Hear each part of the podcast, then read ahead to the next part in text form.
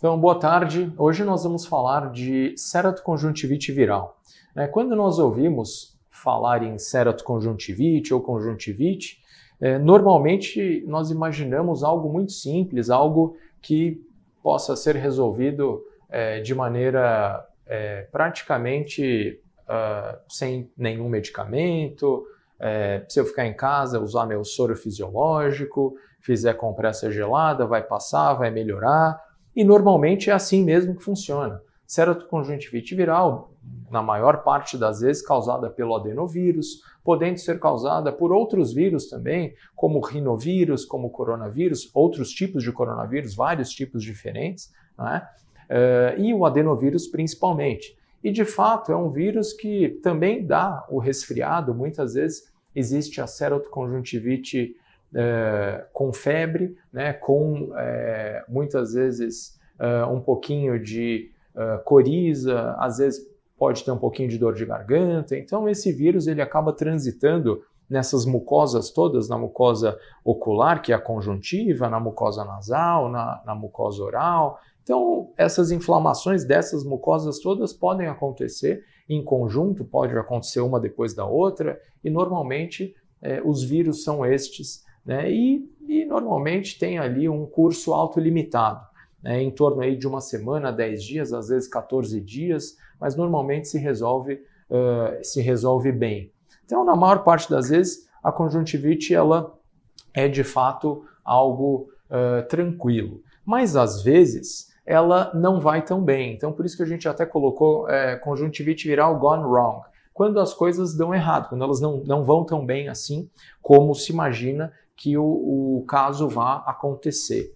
Né? Então, uh, nesse caso, é, o que, que aconteceu? O paciente chegou com o diagnóstico de conjuntivite viral e depois uh, essa conjuntivite viral ela não foi melhorando onde ele estava tratando e aí foi dito que ele tinha né, uma conjuntivite por herpes.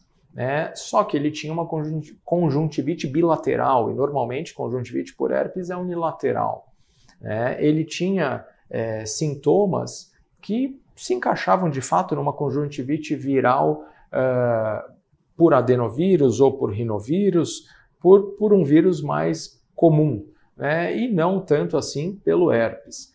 Mas ele já vinha tratando há mais de 10 dias, já tinha usado uma série de colírios e não estava melhorando, estava piorando, a pálpebra bastante inchada.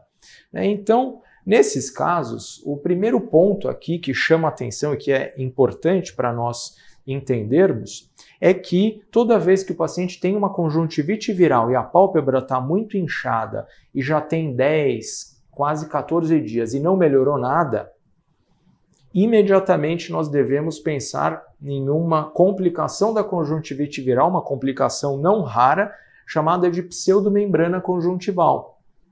Essa pseudomembrana muitas vezes é um acúmulo de fibrina, de material inflamatório, que ele vai se sedimentando em cima da conjuntivite tarsal uh, palpebral e uh, se nós não retirarmos esta pseudomembrana, o paciente não vai uh, melhorar.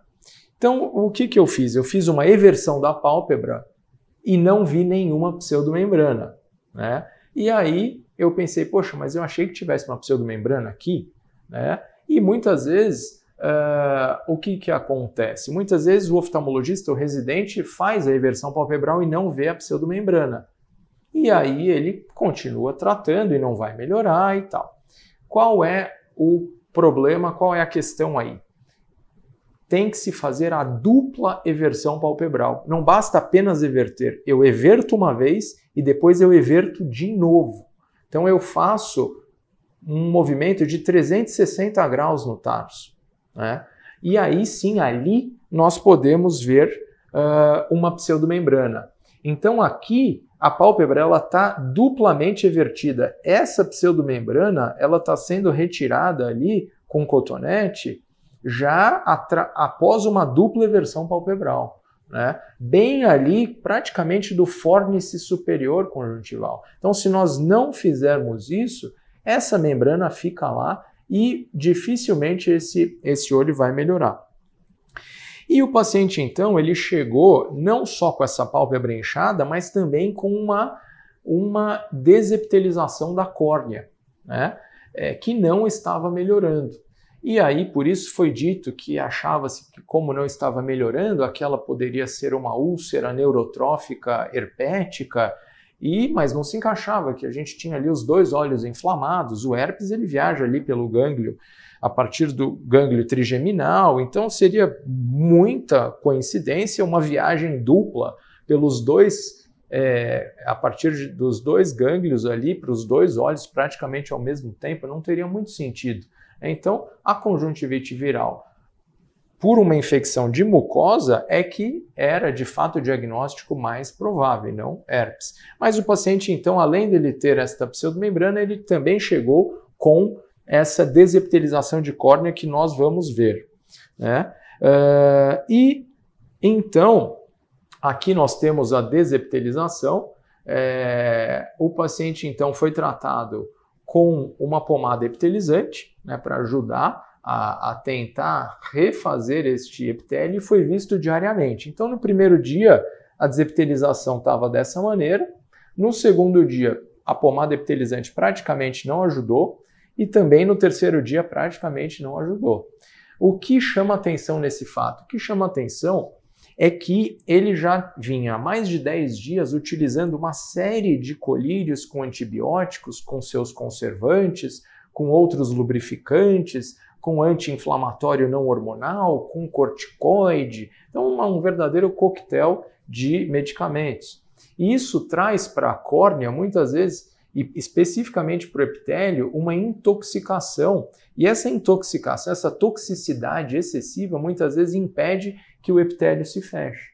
Né? Então, uh, vendo que em três dias a pomada epitelizante não foi capaz de uh, solucionar o caso, optando por uma lente de contato, aí sim a gente consegue ver que o epitélio começou a fechar e aqui uh, praticamente já com essa linha de fechamento epitelial né, no olho esquerdo, a situação praticamente já se resolveu depois de seis dias. Então, vendo o paciente diariamente, retirando a pseudomembrana, tratando ali, epitelizando a área desepitelizada, percebendo que houve uma toxicidade por excesso de tratamento errado, né? E colocando então uma lente de contato e retirando a maior parte destes medicamentos, mantendo um pouquinho de corticoide, porque tem pseudomembrana, sempre que tiver pseudomembrana, a gente tem uma reação inflamatória exacerbada, é importante usar um pouquinho de corticoide, balanceando toda essa situação, porque o corticoide dificulta a epitelização também,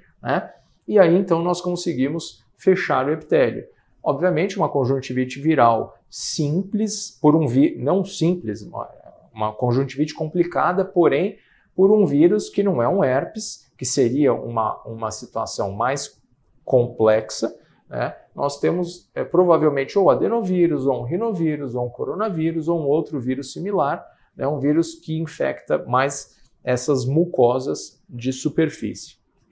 E aqui, então, isso é o que aconteceu no olho uh, esquerdo. Qual não foi a minha surpresa quando entre esse esse esse penúltimo esse último dia, o que aconteceu no olho direito, né? No olho direito, então, apareceram estas lesõezinhas aqui, né, com pequenos pontos começando a abrir aqui no epitélio. E o que, que é isso aqui? Isso é um filamento de muco. Né? Então, na realidade, o que estava acontecendo aqui no outro olho? Apareceu uma chamada ceratite filamentar, que na realidade isso foi de manhã. À tarde, esses filamentos eles vão repuxando aqui o epitélio superficial e abriram essa desepitelização. Então, no segundo olho, eu pude ver exatamente o que causou no olho esquerdo aquela desepitelização é, que o paciente, com a qual o paciente se apresentou no primeiro dia, no olho esquerdo.